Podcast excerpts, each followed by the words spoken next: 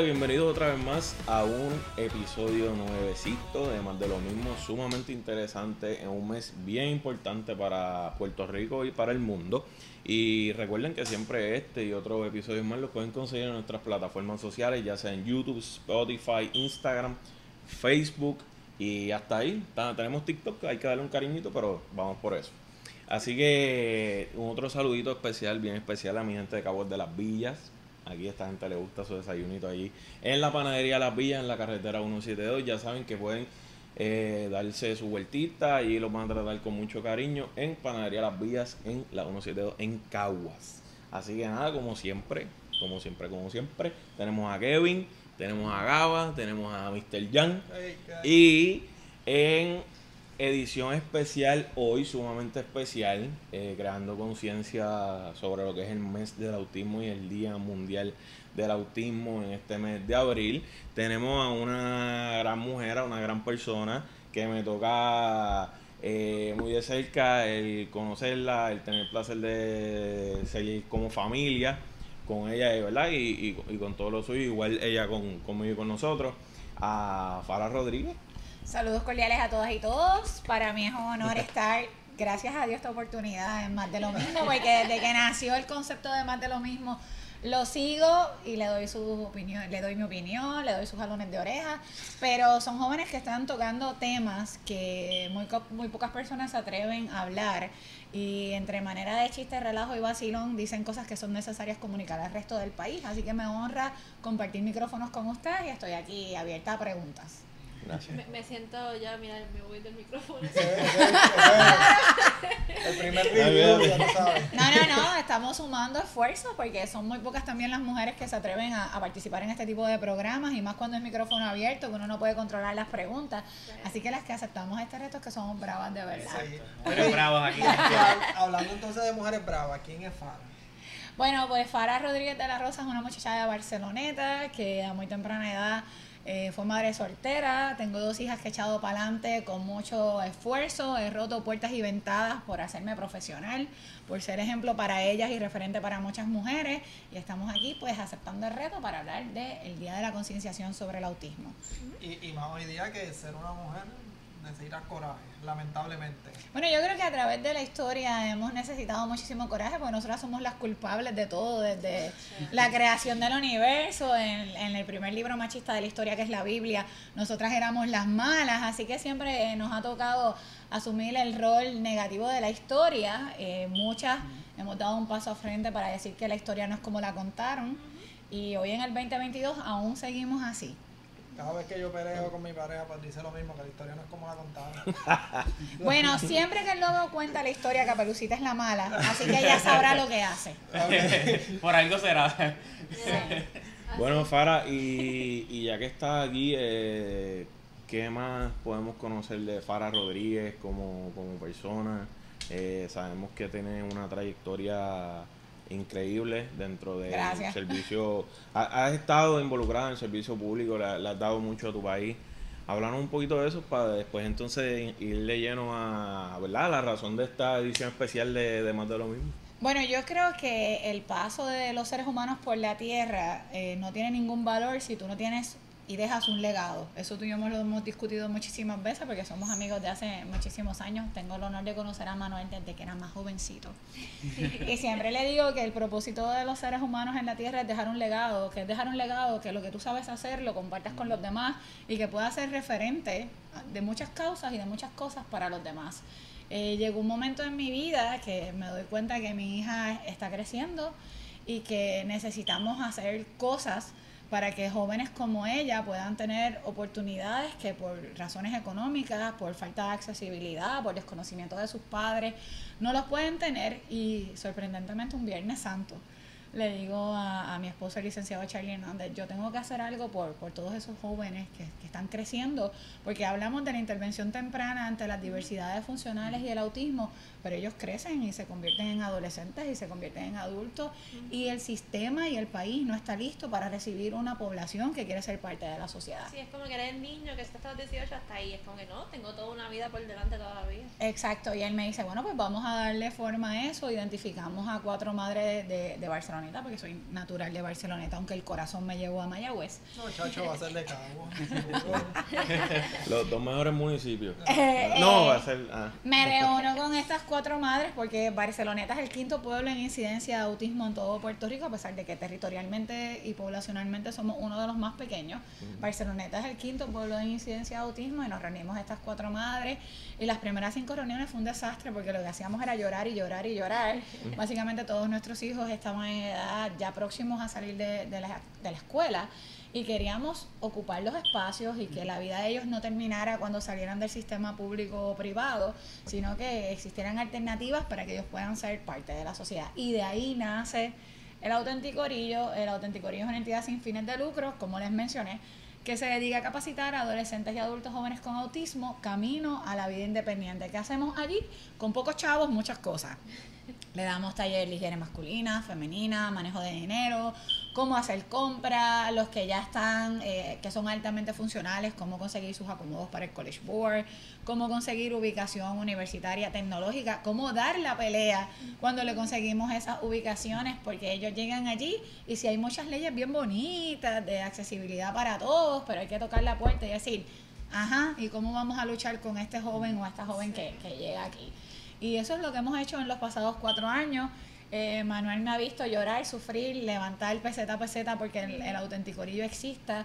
Y un día tenía dos hijas y al otro día me levanté con 25 hijos.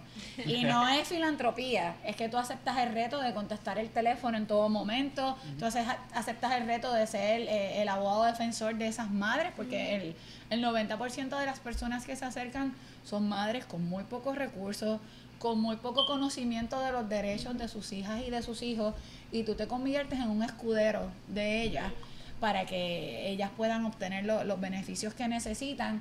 Y más allá de, de poner un hombro donde ellas llorar, es ser una voz en defensa de cada uno de ellos.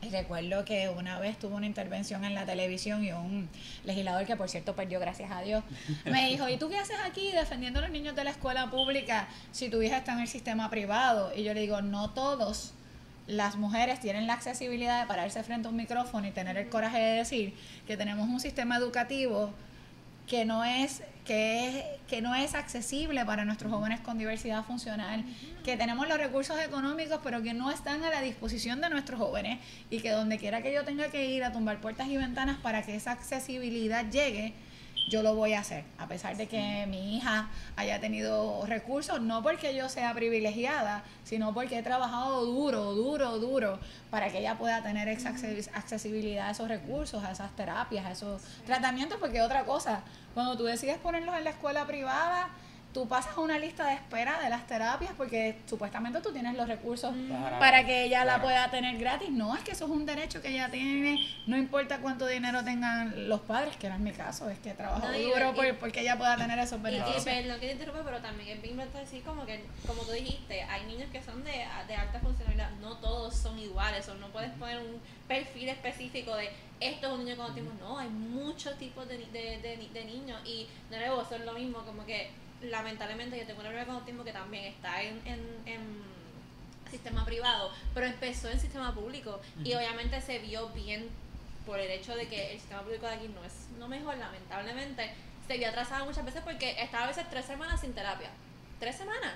Entonces como que eso le afecta a ella mucho más que, que no solo tres semanas, eso le afecta a ella por, por años y cuidado porque, o sea, es, es su desarrollo, es, su, es como que su consistencia. Igual así existen muchos niños y muchísimas familias que hablando de necesidades es sumamente grande, a veces mucho más grande de lo que uno piensa, porque quizás antes del auténtico Río habían organizaciones que ya existían, pero nace el auténtico Río en el 2018 y, y ha sido sumamente eh, una, una organización sumamente exitosa que se ha cumplido sus metas, tienen sus galas, tienen sus eventos, tienen, tienen sus eventos de, de, de, de re- de recaudar fondos. Y es todo con un propósito. Claro, y, y cada vez que nace esta y otras organizaciones o que se abra un otro espacio para, eh, para esta familia y para estas personas y esta población, pues atraen mucha gente. O sea, porque son decenas, quizás cientos de personas que han pasado por, Oye, por el eh, auténtico y son espacios sumamente necesario. Pero yo tengo una pregunta para gente como yo y como Kevin.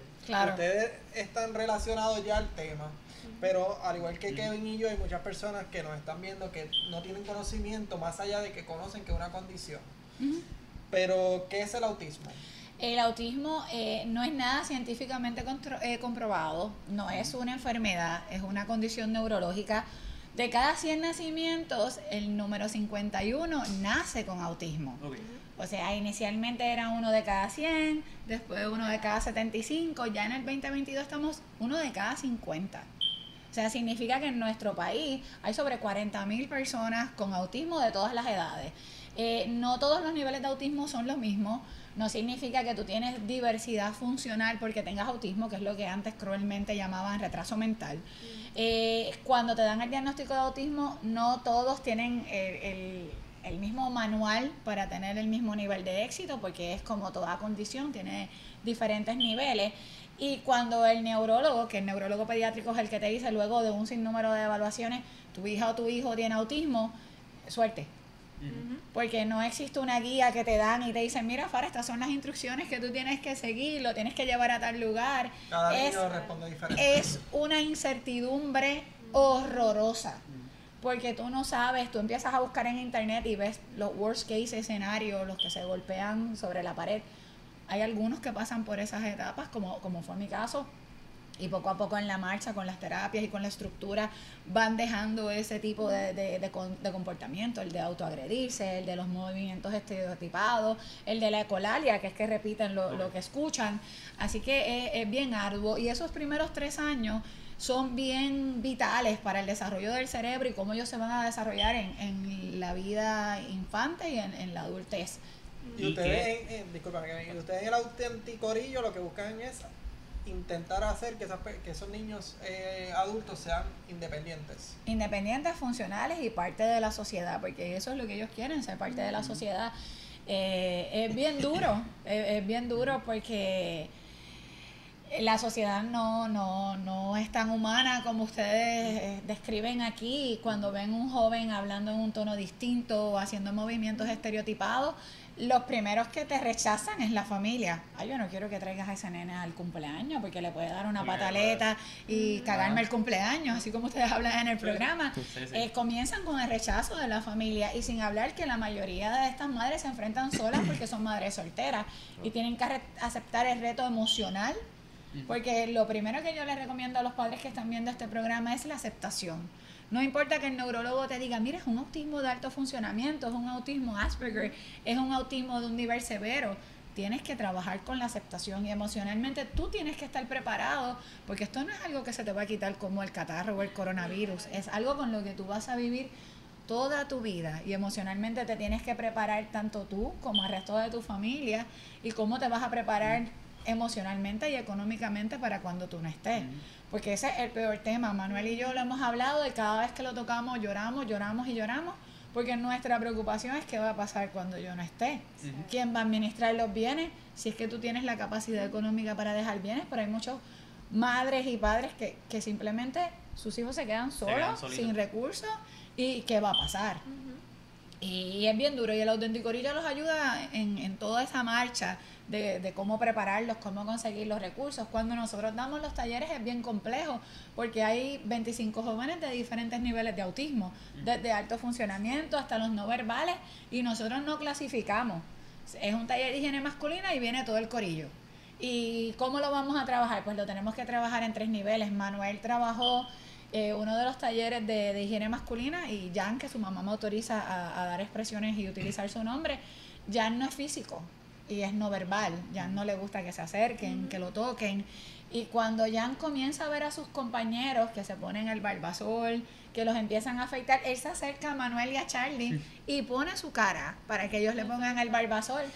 Y cuando Manuel dice, vamos a hacerlo rápido, y le pone el barbasol y comenzamos a afeitarlo, nosotros vemos a, la mamá y al papá de Jan llorando porque es la primera vez en 18 años que él se permitía tener contacto físico con otros jóvenes, porque eso es el auténtico orillo, crear los espacios para que ellos tengan referentes de sus propios compañeros de las cosas que ellos son capaces de hacer. Jan practica arco y flecha, Jan es atleta eh, de Olimpiadas Especiales de Natación, practica te- tenis, practicó un deporte que yo no conocía que se llamaba bocha y sus papás, no, bocha. Bocha. ¿Qué es eso? Bocha. Bocha. Es un deporte eh, un poquito complicado. eh, Marcan un terreno con uno, lo marcan en metros y ellos tiran, un- lanzan una bola y eh, mientras más lejos llegue van ganando.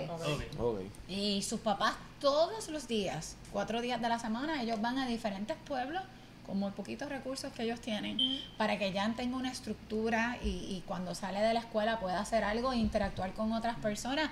Y ellos son gente muy querida por nosotros y, y Jan, Jan Sí. va cosechando y, y ocupando espacio. De, de adulto, de adulto, algún tema como la higiene que puede ser algo que se puede ver como algo como que pues por el no tan importante, es algo su- sumamente importante, porque para nosotros pues higiene está bien porque que caramba, pero pues, para esos niños a veces pues dos personas que en mi caso mi primita no es no es verbal, no es muy funcional, cuando le tocó, ella tiene 13 años, le, to- le tocó su amiguita mensual, fue un proceso, porque, y más para nosotras como mujeres, que es yo a mi edad y se me hizo a veces difícil, imagínate por una, una niña que no, No entiende tal vez lo que está ¿Qué es lo que está ocurriendo con su cuerpo? Exacto. es- Pero la, la clave es la estructura. Tan pronto ellas tienen ese cambio corporal que nos toca a todas, eh, es explicarle qué es lo que hay que hacer. le- Sí, eso es lo que mi tía le habla, como que le explica, mira, y ella ya obviamente pues sí, sus dolores le dan su, su es a mí a veces me da ganas de, de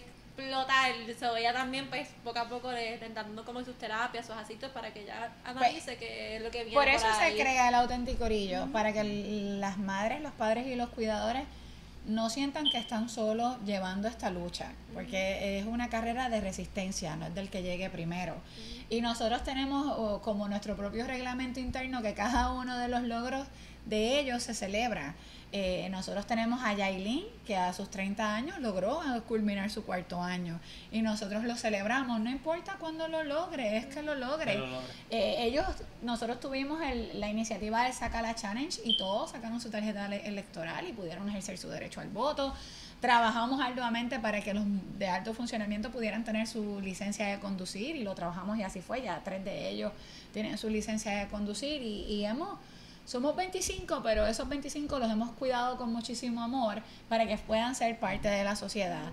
Y hemos hecho que, que en Barceloneta se visibilice la existencia de nuestros hijos y eso es lo que queremos hacer como referente en Mayagüez, lo que queremos hacer en Cagua, lo que queremos hacer en donde las Como- madres y los padres nos necesiten. Ayer Auténtico Orillo va a estar. No, Y es como, yo- como yo lo que casi- estás haciendo Sí, tú que ahora. yo cuando como que creciendo, tú, tú no, y mi tía yo lo hemos hablado muchas veces, yo, sabes que son los niños como que con autismo se apegan a ciertas personas específicas. Yo soy una de las de mi primita y creciendo no estaba tan expuesta, entonces pasaban estos días de la marcha de la alianza y tú veías tantas personas, es como que ¿dónde ustedes están durante todo el año? Porque no hay espacio como que durante el año a, con tanta consistencia como que para que se puedan este unir y en verdad eso cuando Manu me contó es excelente porque esa es la realidad o sea no los niños con autismo crecen más allá de los 18 años tienen que Tienen que vida, tienen vida. tienen vida o sea Y, y nosotros no, las personas usualmente los segregamos de la, de la sociedad y digo nosotros porque en nuestro subconsciente solemos hacer eso mismo porque dándole más ventaja sobre una, ya sea por X o Y cosa. Y hay personas, o sea, han sido unos brain, ¿no? Este, y, Sí. y así por decir, alguien reconocía, hasta Albert Einstein, si no me equivoco, tenía la condición. So, son personas que también tienen esa posibilidad en el país, en la vida y en la realidad. El caso es que nosotros mismos somos los primeros que, Sí, sí. que se la, de que manera otra. Y, que y de igual manera es cuando te toca directamente o cuando tienes una relación con alguien que, que está identificado con la, con la condición, pues ahí es que uno visibiliza la situación. Igual como hay, hay otras organizaciones en Puerto Rico que existen, que, que tratan con estas personas y las reúnen y esa población se atiende de... ¿Qué, qué, qué otras organizaciones existen además del auténtico orillo? Bueno. Ah, que igual tenemos una invitación de, de la primita de Gaba. Vamos para allá, vamos a ver Para- esa exposición. Y, y hablando Sí. de, de la exposición de GABA, eh, yo trabajo en la Asamblea Legislativa y en conmemoración a los 45 años del Distrito Capitolino, para el representante que yo trabajo, eh, le cedieron una sala para hacer una exposición de arte. Y yo haciendo la búsqueda, identifiqué que la Escuela de Bellas Artes de Guayama tiene un programa especial para jóvenes con capacidades diversas y autismo de pintura. Y hice la asignación de llegar hasta allí y me reuní con la directora de la escuela que se llama la señora Liduvina, perdona que se me olvida el apellido. Eh, y esos cinco jóvenes que pertenecen a la Escuela de Bellas Artes de Guayama expusieron en el Capitolio en la exposición Haciendo de la Patria Arte, donde habían artistas de alto perfil de los pueblos de Arroyo Guayama y Salinas y los artistas se sintieron muy a gusto con que jóvenes con capacidades diversas participaran, no actuaron de forma elitista como tal vez en otros En lugares o otros escenarios hubieran dicho no, yo no voy a compartir con ellos y ellos compartieron la sala de exhibición que la exposición va a estar abierta hasta el 5 de mayo y son pinturas de gran envergadura y los padres agradecieron esa oportunidad que, que el representante Ortiz Lugo le dio de que jóvenes que estaban en algún rincón de Puerto Rico escondido con muchas capacidades artísticas pudieran tener la oportunidad de exponer en una plataforma como esa. Y volvemos a quién es Fara.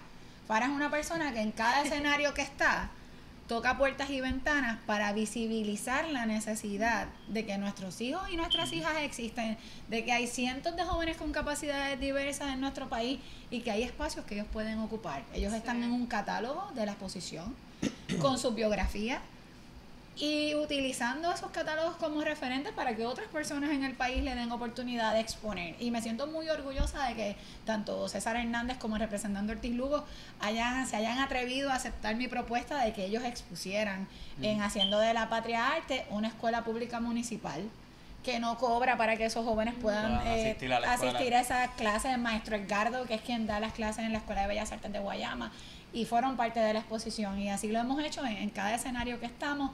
Conseguimos, el mismo Jan que les mencioné ahorita, a través del representante Memo González, tuvo su primera oportunidad laboral y se ubicó en el Pet Park de Barceloneta y él pudo aprender a usar una cortadora de grama, a- aprendió a cómo trabajar durante esas dos semanas que estuvo allí y recibió una remuneración económica.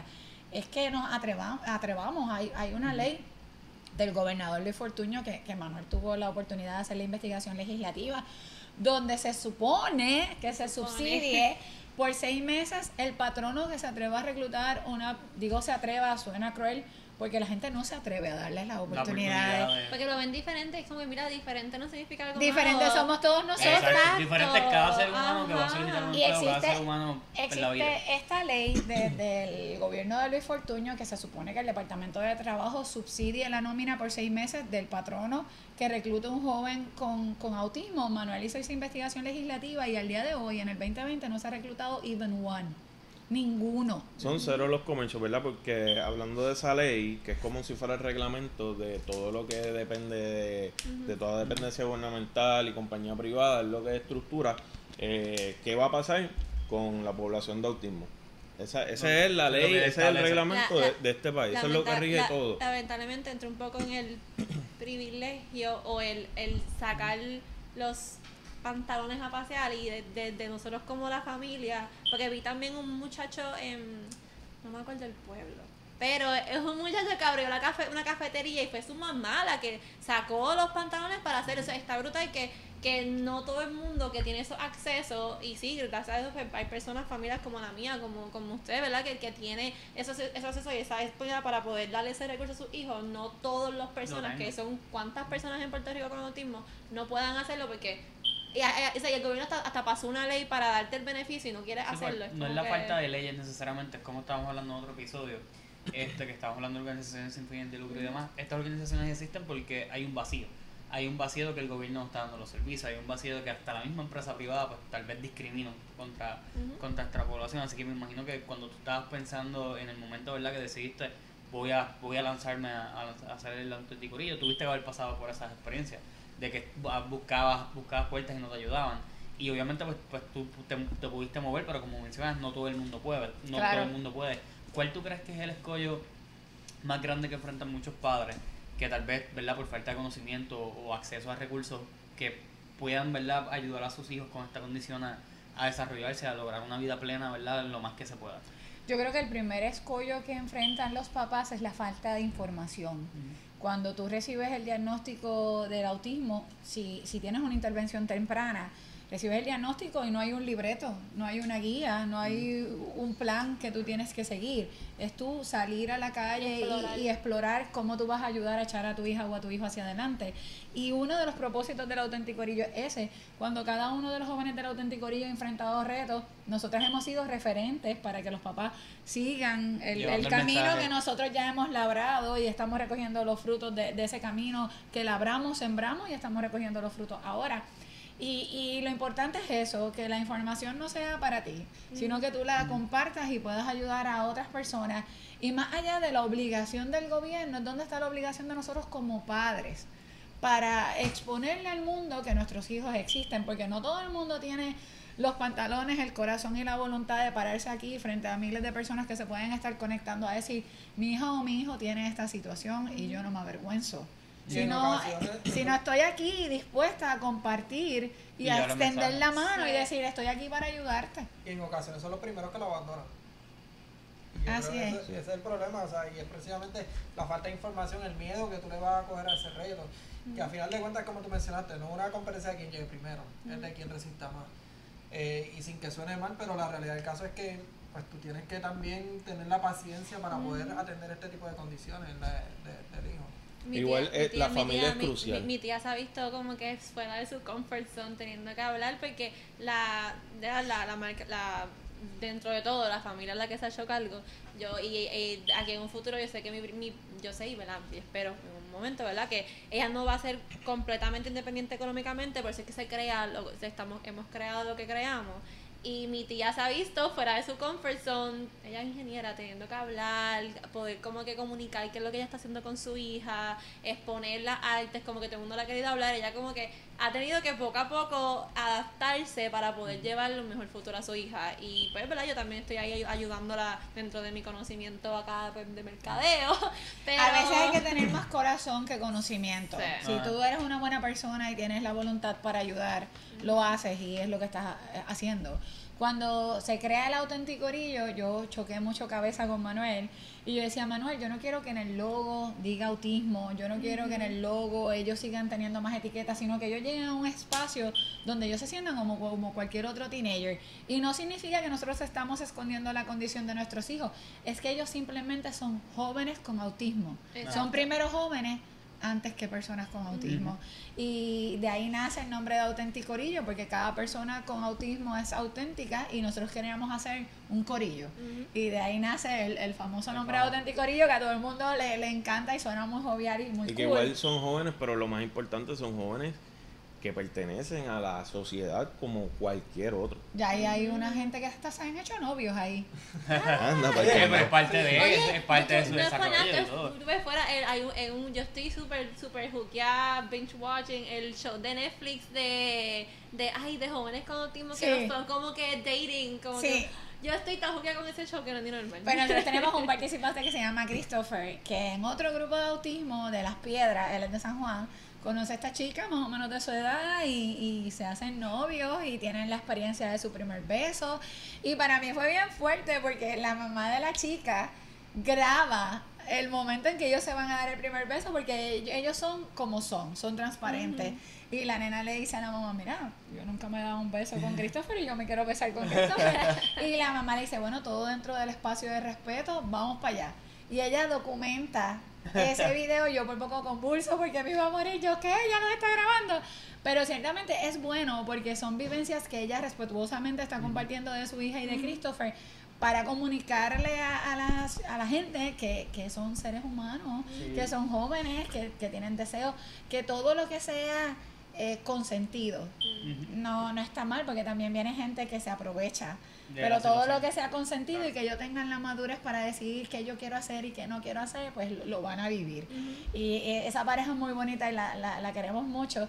Y hemos hecho nuestros jangueos, hemos ido a comer pizza, los hemos llevado al cine. Este, la alcaldesa de San Juan, la ex alcaldesa de San Juan, Carmen Yulín, nos abrió la feria tres horas antes para que ellos pudieran participar y disfrutar de, de las machinas sin el ruido, sin el exceso Esa de gente. Otra, esa es otra aquí, aquí este, eh, bien poco también esos ambientes. Sé que el cine hace, así, porque llevaba a mi primita, pero una vez al mes y a, para el inicio de la película y Chuck E. Cheese los domingos a las 9 creo que es también. So, también es bien limitado los ambientes porque dentro de todo sí son personas que tienen que adentra- adentrarse a la sociedad, pero también tienen sus limitaciones. O sea, el, el sonido es lo como que lo primordial, o sea, y no y es como que una vez al mes puedes ver una película a las 9 de la mañana.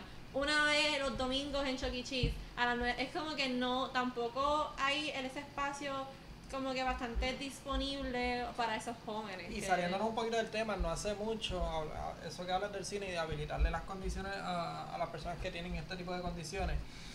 Tenemos también, no hace, no hace mucho salió algo del cine que querían eh, darle a, o a las personas que no pudiesen tener mejor audición, o sea, que no tuvieran audición, ver cómo les proyectaban la película porque ellos no tenían eso. Exacto, Eso. el, el cine para Si no la equivoco- comunidad sordomuda que tiene que, tiene que ver con las Si vibraciones. no me equivoco, exacto. uno de los Las cines Las de, sensaciones y las de las cosas. islas del Caribe tienen eso.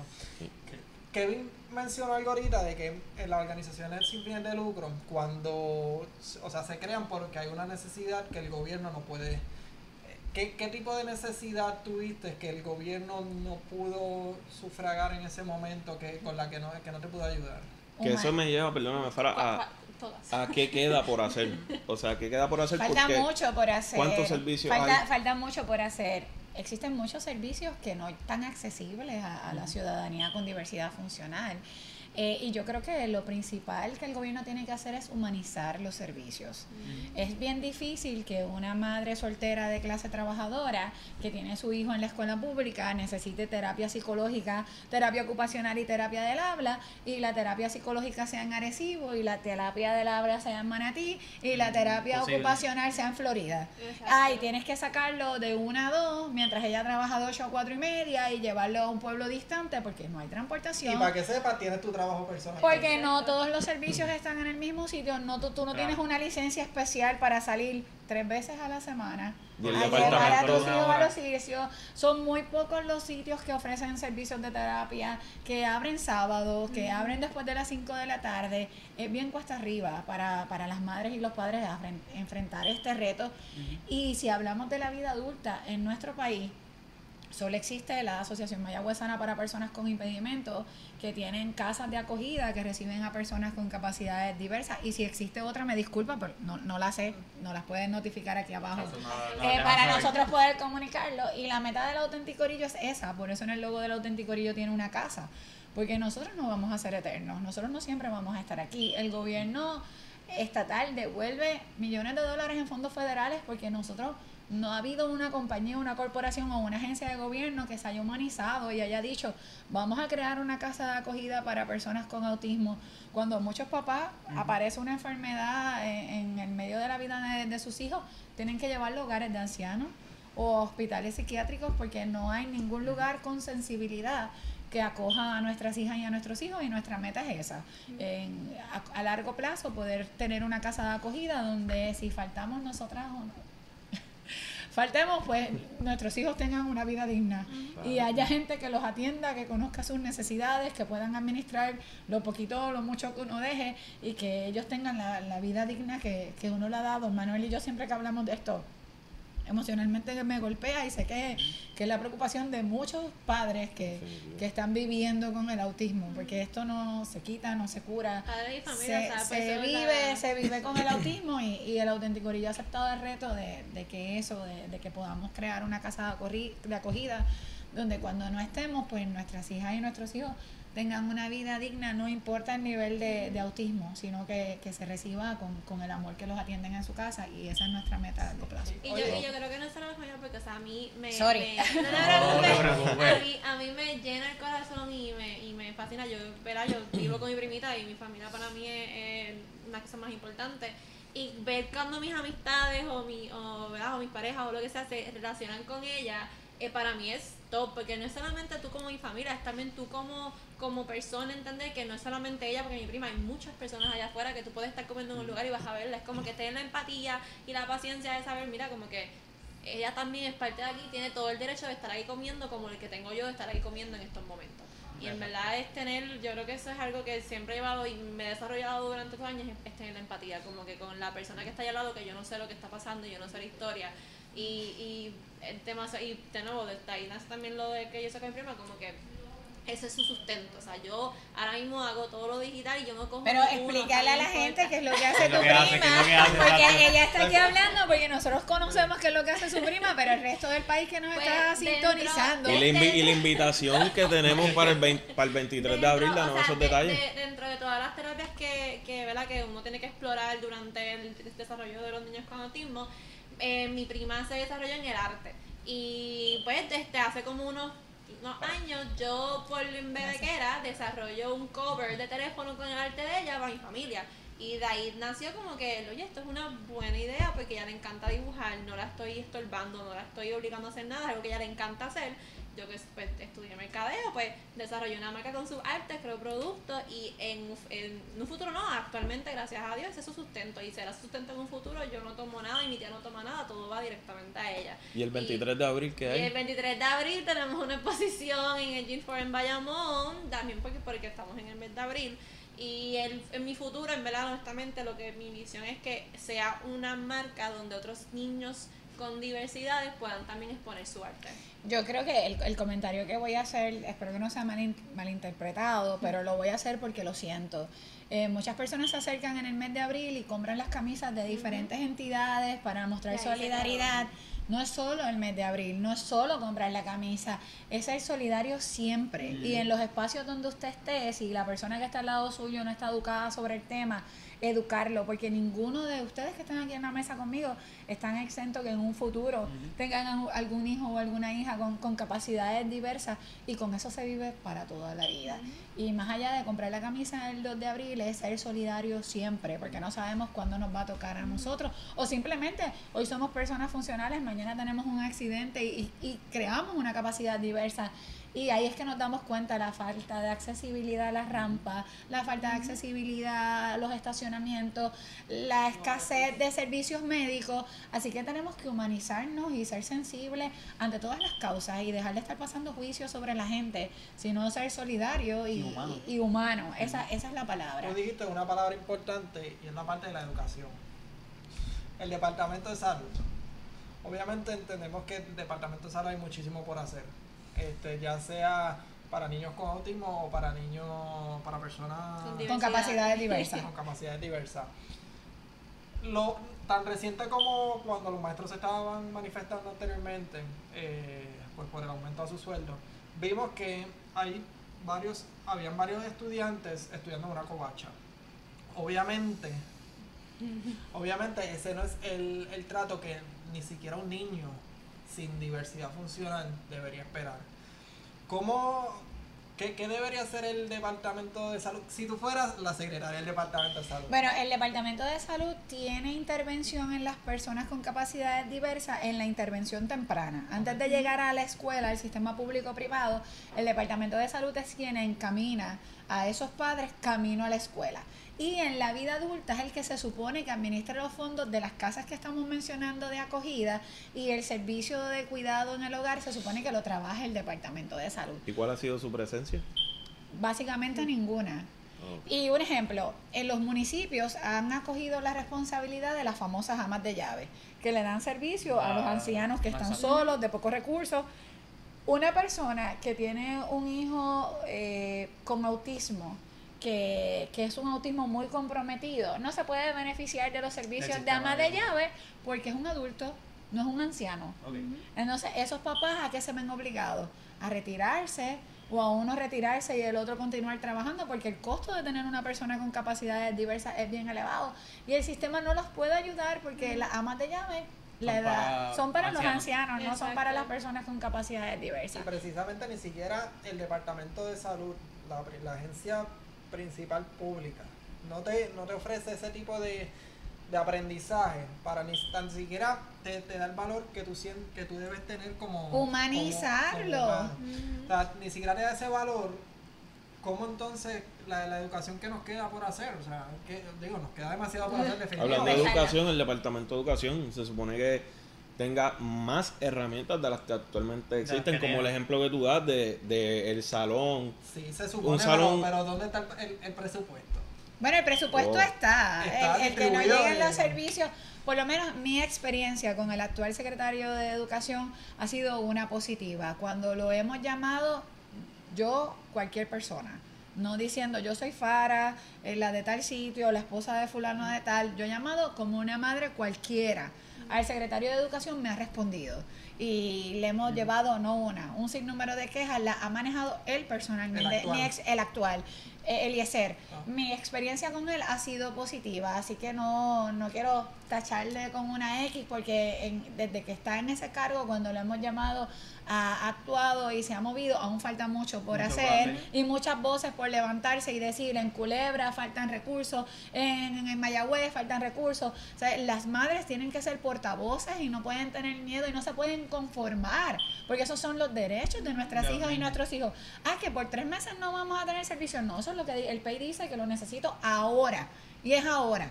Sí, pero es que el Mi- gobierno mi- sigue Mi prima estuvo casi tres meses sin coger clases antes de empezar y es como que, mira, cua- o sea, también es otra cosa, la rutina, le rompiste la rutina completamente. La estructura. La estructura la es vital, la estructura es vital. entonces- Pero necesitamos humanizar los servicios del gobierno, necesitamos levantar nuestras voces para que el gobierno sepa que hay que dignificar la educación de nuestras hijas y de nuestros hijos, que es muy lamentable que tengamos que sacar nuestras hijas y nuestros hijos del sistema público porque no tienen los recursos, pero esperemos que que en la marcha eso vaya mejorando porque los recursos económicos, a diferencia de otras situaciones en nuestro país, nuestro país gubernamental, ahí están los chavos.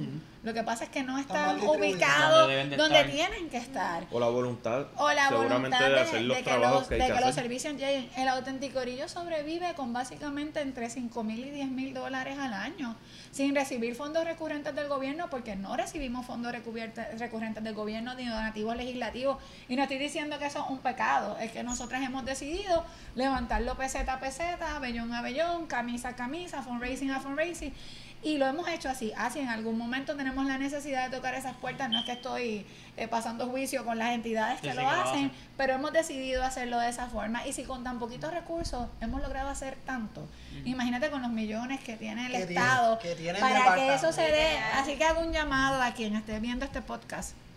Necesitamos hacer casas de acogida para que nuestros jóvenes, cuando nosotros no estemos, tengamos una vida digna. Y que plataformas como esta, que se llaman más de lo mismo, que la gente piensa que son un vacilón, son cuatro jóvenes que decidieron tomar este tema en serio y pedirle y hacerle un reclamo al gobierno que necesitamos dignificar la vida de las personas con capacidades diversas. Yo agradezco el que ustedes hayan prestado esta plataforma tan jovial para visibilizar la necesidad de nuestras personas con autismo y capacidades diversas en nuestro país y que sepan que jóvenes como ustedes tocan temas tan serios y tan necesarios y que hacen un llamado al gobierno para que se le haga justicia a nuestros hijos. Y no solamente al gobierno, creo que también a la empresa privada, por lo que estamos Claro. mencionando ahorita. O sea, más allá del gobierno que tiene unos servicios esenciales que dar y que brindar y una responsabilidad que nadie se la quita.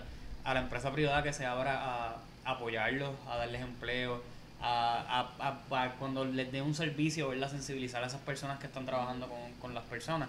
Porque pues muchas veces sí se habla pues tal vez del que no puede escuchar bien o del que no puede hablar, pero hay muchas otras condiciones y que, que hace falta sensibilizar ese Más servicio al cliente, esa atención, ese Sí. trato, lo mismo algo tan básico como estaban mencionando ahorita de, de poder ir al cine, poder ir a disfrutar un día normal, ¿verdad? Como hace cualquier persona. Así que es un llamado yo creo que a ambas partes. Oye, al gobierno hacer su trabajo y la empresa privada sensibilizarse y, a, y, a- y abrirse a Y eso. siguiendo tu línea, son grandes empleados cuando los reclutan. El representante Jesse Cortés en el verano nos dio la oportunidad de reclutar a Juan Ramón, que es un joven de Carolina. Por eso les digo, el auténtico orillo está en Barceloneta, pero, Pero abraza, abraza a los 77 municipios. Y el representante Jesse Cortés recluta a Juan Ramón en un programa de verano del, del Capitolio. A Juan Ramón le tocaba hacer el, cli- el Kipling de las noticias, que es cortar las noticias y sentarse con el representante a discutirlas. Por un tráfico gigante que hubo ese día, la administradora de la oficina no llegó a las ocho y media a abrir la oficina. Y Juan Ramón fue a la oficina del frente y le dijo, oiga, ¿usted me puede prestar los periódicos y una tijera? Porque es que ya son las nueve y yo tengo que empezar a trabajar. Y él se sentó en el piso, cortó sus noticias, hizo su trabajo y cuando abren la oficina le dicen, dame los periódicos que tengo que devolver los periódicos sanos a la oficina que me los prestó. ¿Qué significa eso? Patronos, no tengan temor de reclutar a una persona con capacidades diversas, porque yo les aseguro que van a ser grandes empleados y que van a hacer que su empresa brille. Yo estudié conmigo en la universidad, estudió, estudió un muchacho que, que es rey y cogió una cogida conmigo, no sé si es porque pues porque tengo esa ya ese, ese, esa, Esa empatía. esa empatía, pero él cogió conmigo una, una cercanía y te digo que era de los mejores estudiantes, obviamente sí, el profesor a veces no era muy paciente, eso me lo encargó a mí por decir. So, siempre iba donde mí como que bien tranquilito, mira qué fue lo que dijo. Y yo le explicaba y yo creo que fue la mejor nota de la clase. O sea, porque ellos son bien, hasta mi primita, es más, más inteligente que yo a veces. Hay un programa en todas las universidades que se llama el estudiante lector, que los papás lo tienen que, que, que solicitar cuando matriculan los jóvenes y los estudiantes de estudio y trabajo, no le cuesta nada a los papás. Tienen este acompañante en los salones que le transcribe y los ayuda a dirigirse mientras Ah, están sí, tomando sí. la clase, pero muchos papás no saben que ese servicio existe en las universidades públicas y privadas. Por lo menos en mi caso fue que, por lo menos no voy a decir la universidad, pero en la, la que iba con él, pues él tenía una de vez en cuando, él no, no- ella no era muy... No había empatía. no había mucha empatía, so independientemente ella estuviera, él se me acercaba a mí. Ok. So también están nosotros Es que ellos, ellos perciben, ellos perciben cuando Sí. aman a alguien súper y cuando perciben que esta persona no es empática, no hay Exacto. forma que como tú que se ella- lo hagas imponer. Él, sentía, él sentía que ella estaba allí simplemente porque estaba contando con su, con su estudio de trabajo, o sea, con el de ella, Estaba cobrando. Exacto. Exacto. A So, nosotros nos eh, pasó con, con Jeremy Genao, que fue el primer estudiante del auténtico Orillo que, que estuvo en el sistema universitario Ana Geméndez, que lo trataron súper, que pudo terminar su curso técnico en Ana Gem- Ana Geméndez. Con el primer estudiante lector que colaboró con él hubo mucha empatía. Con el segundo fue más o menos por la línea que tú dices y no hubo mucha empatía, pero posteriormente abuelita, porque hay quien está de frente, abuelita, se puso de frente y los, y los profesores mostraron empatía y Jeremy pudo terminar su, su curso porque nos cogió en medio de la pandemia Sí. el asunto de que él pudiera terminar su grado universitario y, y lo logramos. Así que seguimos, Sí, yo creo que Sí. exacto, para ir cerrando hay que poner de nuestra parte. Claro No, definitivamente. De Y, y como ese caso, muchos otros casos más que aquí en nuestra plataforma queremos abrir y visibilizar. Eh, queremos agradecerte, Fara, queremos agradecerte eh, todo lo que hace. A igualmente a Gaba con los dibujitos de Denis, al auténtico Corillo, por la, todas esas decenas de familias que, que invitan Que y que ayudan y que le dan ese espacio. Así que muchísimas gracias nuevamente por un estar honor, aquí. un honor estar en una plataforma tan jovial donde se esté tocando, como dije ahorita, temas tan serios y temas tan importantes para el país y agradecido con ustedes por prestar la atención y solidaridad a, a nuestros jóvenes del auténtico Orillo y a todos los jóvenes con capacidades diversas en nuestro país. Así que gracias y que esta sea la primera de muchas. De muchas Definitivamente, Claro que esperamos sí. que, se repita, así que ya todo el mundo sabe dónde nos pueden conseguir, así que muchísimas gracias por el sintonizar. Autenticorillo, ¿dónde lo Ah, el consiguen? El auténtico Corillo en auténtico Orillo Facebook. en Facebook pueden entrar, tiene el área de Messenger, ahí pueden hacer sus preguntas y rapidito cualquiera de las cuatro madres que, que fundamos el auténtico Orillo le vamos a estar contestando. Así que no se sientan solos, hay un espacio pequeñito en Puerto Rico que, que tiene un gran corazón para orientar a todos esos papás que están buscando dirección dentro del mundo del autismo. Igual nosotros estamos sumamente dispuestos a colaborar, todo el mundo que esté viendo este episodio y quiera contactar de alguna u otra forma, alguna ayuda, alguna colaboración, nuestras plataformas están abiertas, así que esperamos que se repita y muchísimas gracias a ustedes y a todo el mundo que nos ha sintonizado en este episodio Y a de la hoy. chomba, la- Ah, y a la Lo iba a chomba, decir, lo iba a muchísimas gracias, seguro que sí, como siempre aquí en Guaynabo para todo Puerto Rico. Gracias. Gracias.